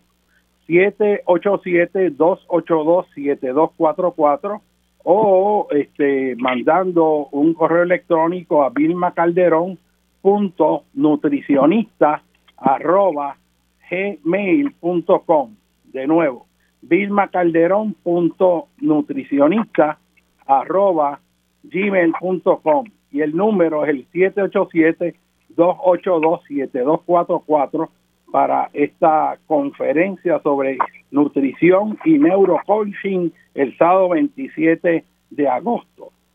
Vamos a continuar con eh, la arqueóloga este, Virginia Rivera, que nos está hablando sobre los hallazgos allá en la plaza de Calley, este, y me interesa mucho el tema de los enterramientos. Tengo entendido que uno puede visitar el lugar, este, que es un punto de referencia que ya está siendo este, visto por muchas personas. Cuéntanos sobre eso, Vilma. Pues mira, eh, como parte de los trabajos, como, como contaba anteriormente, de los trabajos realizados, eh, ya cercano hacia el lado oeste de la actual iglesia, eh, cuando al comenzar los trabajos de excavaciones en esa área, pues vimos que afloraron unos pisos de piedra, ¿no? Eh, y según fuimos excavándolos, nos dimos cuenta que fuimos delimitándolos, delimitando las áreas de, de estas piedras y fuimos, y fuimos dándonos cuenta de que formaban un rectángulo, era realmente unas paredes que levantaban, que ya estaban cortadas, porque aparentemente de, ahí, de, ese piso hacia arriba era de madera la construcción. Y esto aparentemente corresponde a la primera ermita que tuvo el pueblo de Calley, que ya para el siglo XVII y XVIII ya se habla de que ya había poblado en esa gente ya, aunque, aunque la fundación del pueblo se hace para el 1774, ya mucho antes que eso, ciento y pico de años antes, siglo y medio antes, ya había población ese pueblo, ¿no? Ya, ya estaban, eh, habían casas, había, estaba la plaza, que no es la plaza que actualmente conocemos, es otra plaza y estaba esta pequeña ermita que no era tan pequeña, nos dimos cuenta que después iba creciendo y se encuentra, según los documentos actuales, se encuentra parte de ella debajo de la actual iglesia. Al excavar encontramos los muros de esa iglesia que se extendían justamente hasta debajo de la actual iglesia. O sea que ella ensanchaba hacia sus lados y seguía debajo de la actual iglesia. Pero debajo eh, lo que lo que nos lo que nos, se nos permitió evaluar porque no está está fuera de la iglesia, ¿no?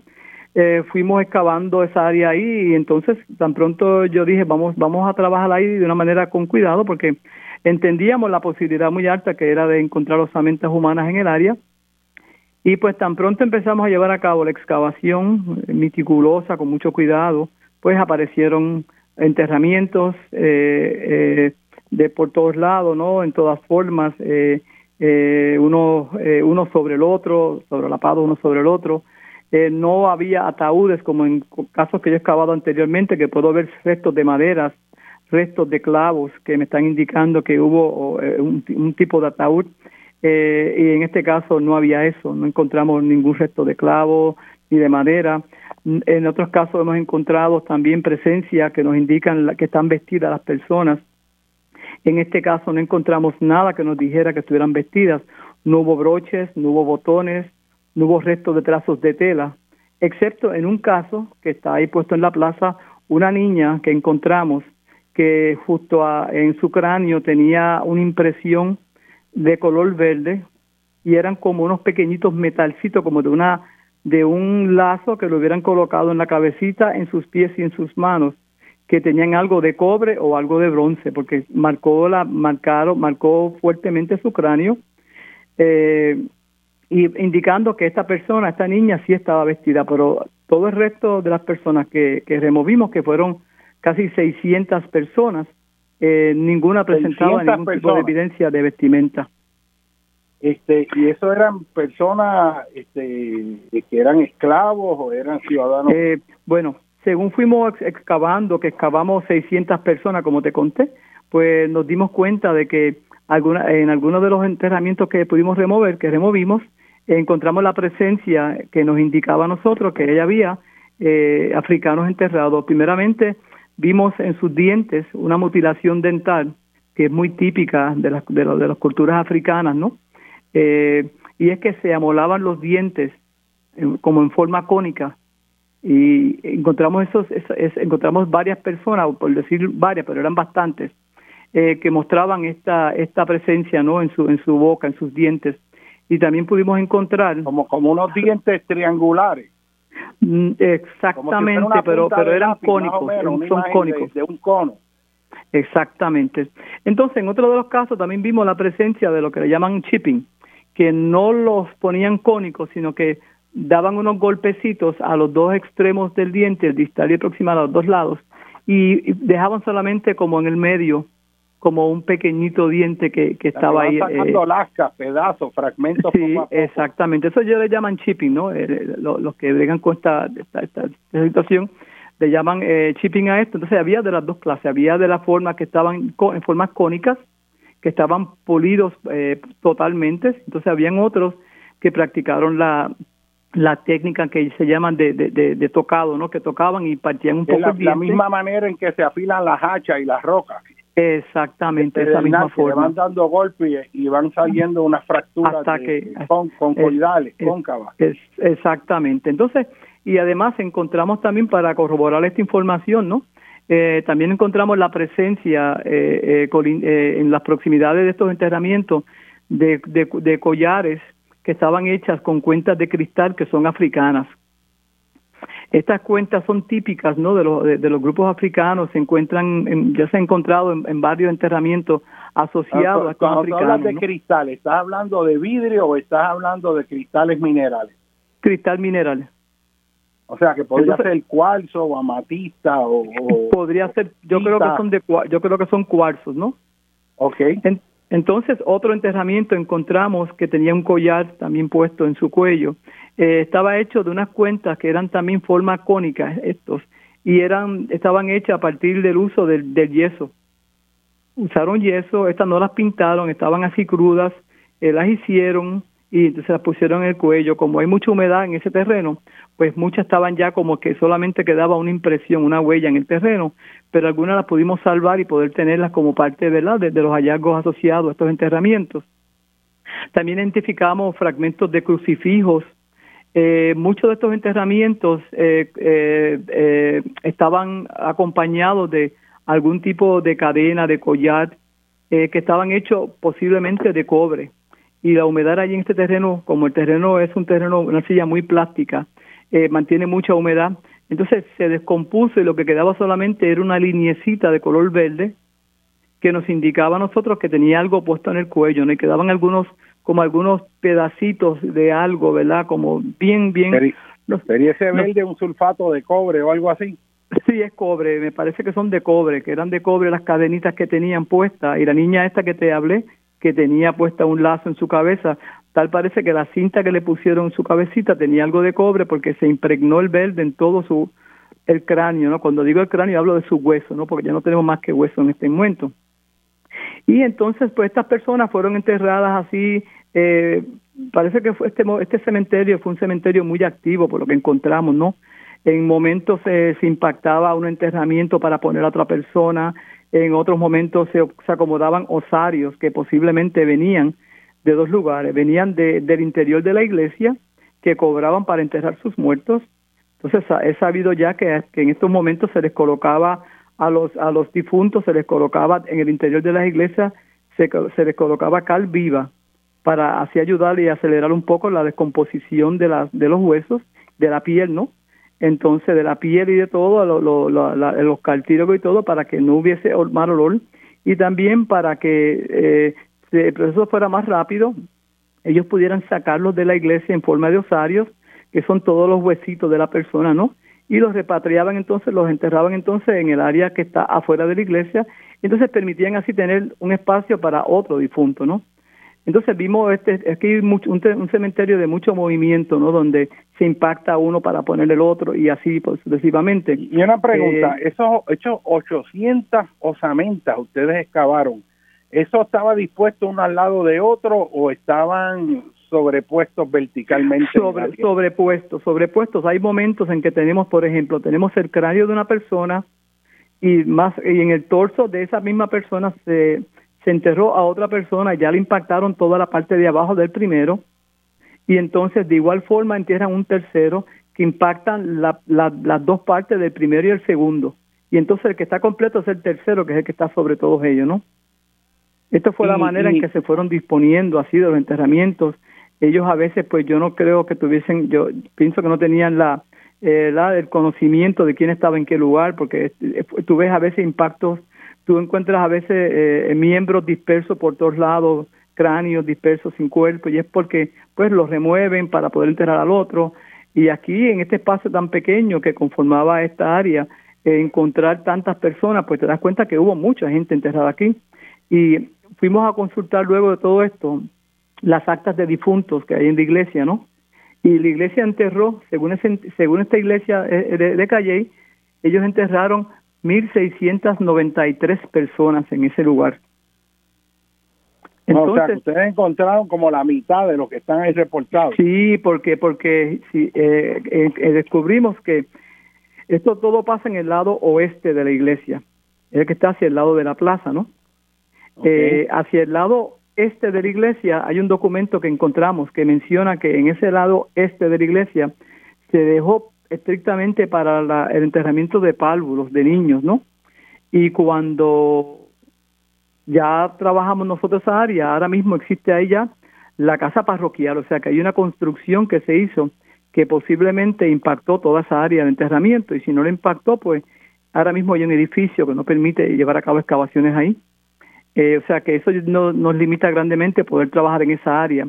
Entonces, hacia los lados norte y sur de la iglesia, que también encontramos documentos que, mencio, que hace mención a los enterramientos hacia ambos lados de la iglesia, también ha sido impactado en, remodelaciones anteriores de la iglesia, donde han enterrado, donde han puesto rellenos para un poco eh, poder poner o colocar carros en ese lugar, porque el terreno ahí eh, no lo permite, tuvieron que sacar terreno que, hay ahora mismo ahí. Y una, pregunta, una, una pregunta, ¿se pudo determinar eh, desde el periodo eh, transcurrido para el enterramiento de estos 800 personas.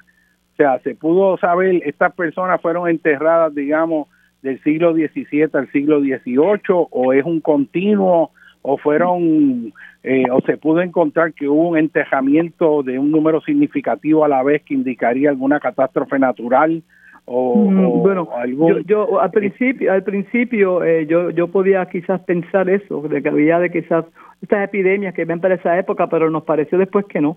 Yo he trabajado áreas donde hemos encontrado áreas de epidemia y la manera en que disponen de los de, de las personas es muy distinta a esta. Estas personas estaban casi todas eh, con su posición eh, eh, flexada, en sus brazos eh, en, sus, en, su, en su centro, ¿no? Algunos los tenían entrecruzados sus manos como que orando. Eh, o sea que, que pienso que información no encontramos a nadie que estuviese como que como que tirado porque hay epidemias, que es lo que a veces ocurre, tú ves las personas no sobrepuestas, pero es pero tú lo ves que no hay articulación. En este caso estaban las personas muy bien enterradas, en su forma extendida, como te cuento. Entonces, pues, y sus brazos y sus miembros estaban flexados, estaban mirando todos. Eh, es, es, es, una tradición enterrar a las personas adultas, una costumbre, ¿no? Hacia, mirando hacia la iglesia, ¿no? Pidiendo clemencia a la iglesia por los perdones y pidiendo perdón al Padre, ¿no? Entonces, eso pasa con todos los adultos y con todos los niños, nos vimos enterrados mirando hacia el oeste. Como son niños, no tienen pecados, no tienen que mirar hacia el este, hacia la iglesia. Ellos miran entonces hacia el lado opuesto. Entonces, eh, vimos que eso lo descartamos rápidamente por esa razón, porque vimos que no había no, no había nadie que estuviera como que tirado, no, no, no vimos a nadie de esa forma.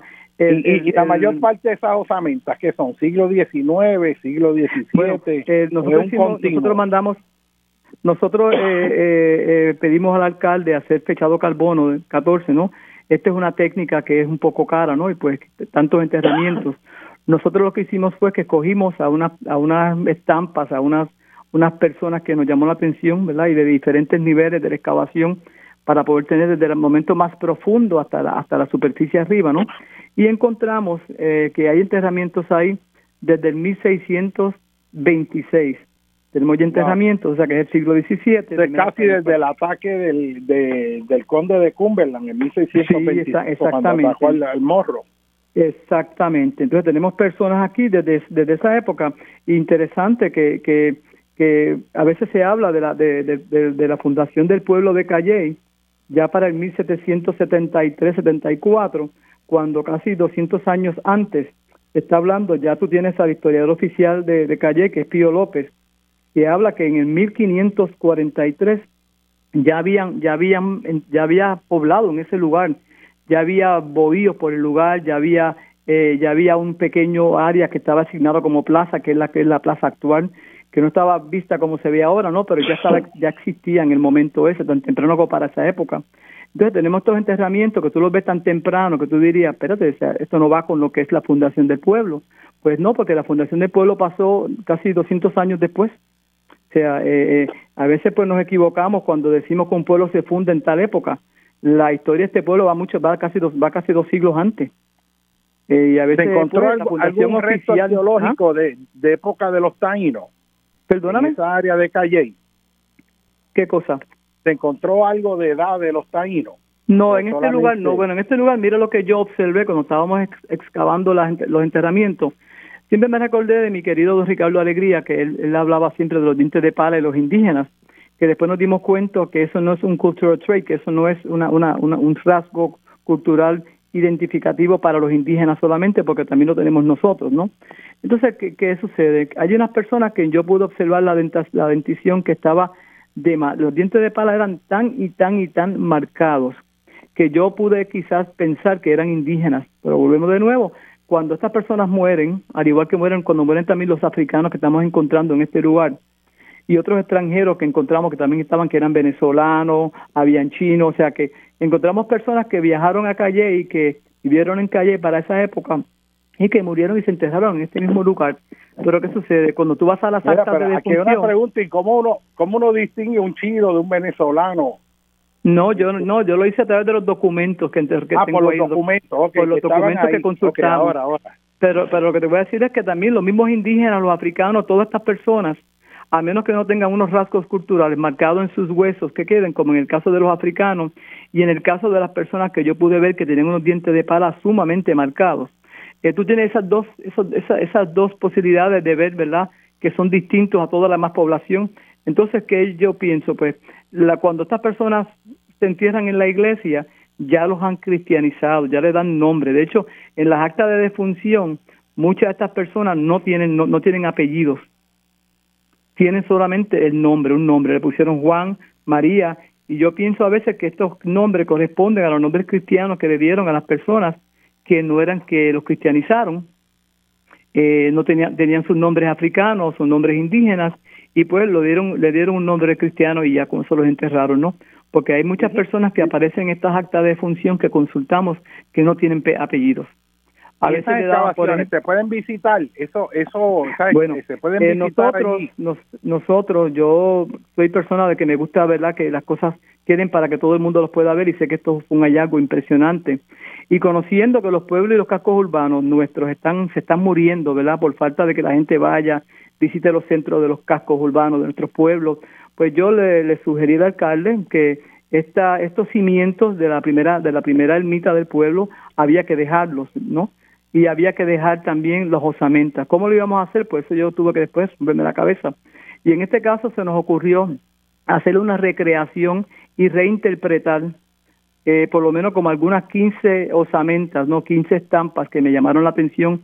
Y nosotros hicimos dibujos de cada una de estas personas que encontramos, hicimos un dibujo a escala y fotografía individual de cada uno con una información relacionada a cada una de estas personas, ¿no? Cómo estaban enterrados, todo, toda esa información. Pues entonces, con esa información la utilizamos nosotros para entonces hacer esta recreación. Ahora mismo allí en la plaza hay unas osamentas exhibiéndose. Eh, están algunos están con sus restos de collares que encontramos, las, las cuentecitas. Hicimos la recreación e interpretamos lo que encontramos en ese lugar. No pusimos todas porque son demasiados, hicimos un escogido de por lo menos como algunas 12 finalmente creo que fueron, y ahí están expuestas para que todo el mundo vaya a verlas y las disfruten y podamos tener un conocimiento, ¿verdad?, de ese, de ese periodo histórico, ¿verdad? También se hicimos una reconstrucción nosotros de, de, la, de, de, la, de la ermita, de los muros de la ermita, están muy bien reconstruidos y si te fijas, las personas que van allá van a ver la, eh, la ermita y en el interior de la ermita van a ver entonces las osamentas. Nosotros encontramos también osamentas fuera de, del, rectángulo que forma esta ermita, ¿no? Sabemos si era que se llenó el área de entierro, que puedo pensar que era eso pudo haber sido. Puedo pensar que los que están afuera no eran cristianos. Eh, eh, son varias cosas que pudieron haber surgido. Yo más quiero pensar que era que no, no cabían ya en el área de enterramiento porque estaba ya saturado. Nosotros encontramos en, el, en, el, en las excavaciones de nosotros, encontramos un adulto que estaba mirando hacia el oeste y eso es impresionante esa información. ¿Por qué? Porque entendemos que posiblemente esta persona era la persona de la iglesia, que tampoco tenía que pedir inclemencias al Padre, ¿no? Entonces, de un adulto mirando hacia el oeste era raro porque todos miran hacia, hacia, hacia el este, ¿no? Pues este estaba mirando hacia el oeste y se me ocurrió pensar quizás que era porque esta persona era, era una persona religiosa y lo enterraron en ese mismo lugar. Eh, nos, hicimos reconstrucción también junto a otros a otros compañeros eh, de los desagües. Hay una hay una hay unos diseños. Y una pregunta, ¿eso está allí que uno va a cualquier hora y está expuesto o eso está bueno yo en no un lugar que hay que entrar y sacar permiso? Sí, no no yo te tengo que decir que yo sé que aún no se ha inaugurado la plaza porque hay unas remodelaciones que están pasando en el entorno de la iglesia, del proyecto como tal. Están tirando los pisos nuevos de las calles y demás cosas. En este momento no te sé decir si está abierto todo. Yo creo que la gente que, yo conozco ha ido allí me han llamado para darme la felicitación, así que no sé, no sé si están pasando indebidamente o pasaron debidamente, no sé.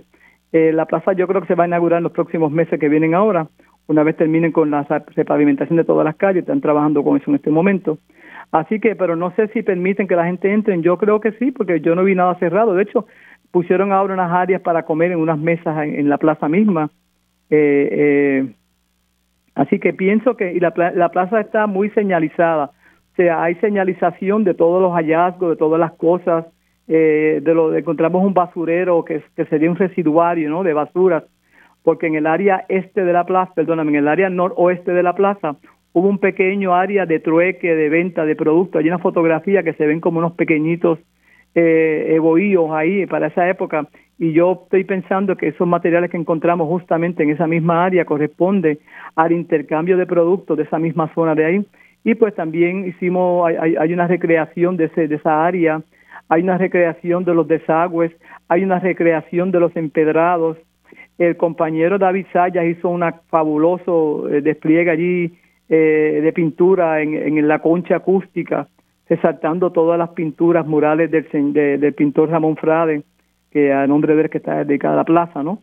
Y eh, ir allí es como un encuentro cultural y, uno tiene que ir allí y, transportarse a ese siglo XVII, ¿no? El 1636, cuando es que estas personas están ahí viviendo, cuando están estas personas intercambiando, que ya están ya, ya están haciéndose iglesia, ya está la plaza incipiente, ¿no? Yo pienso que ir allí es como dar un paseo a través del tiempo, ¿no? De, de no de 1700, sino del 1630 y pico en adelante, ¿no?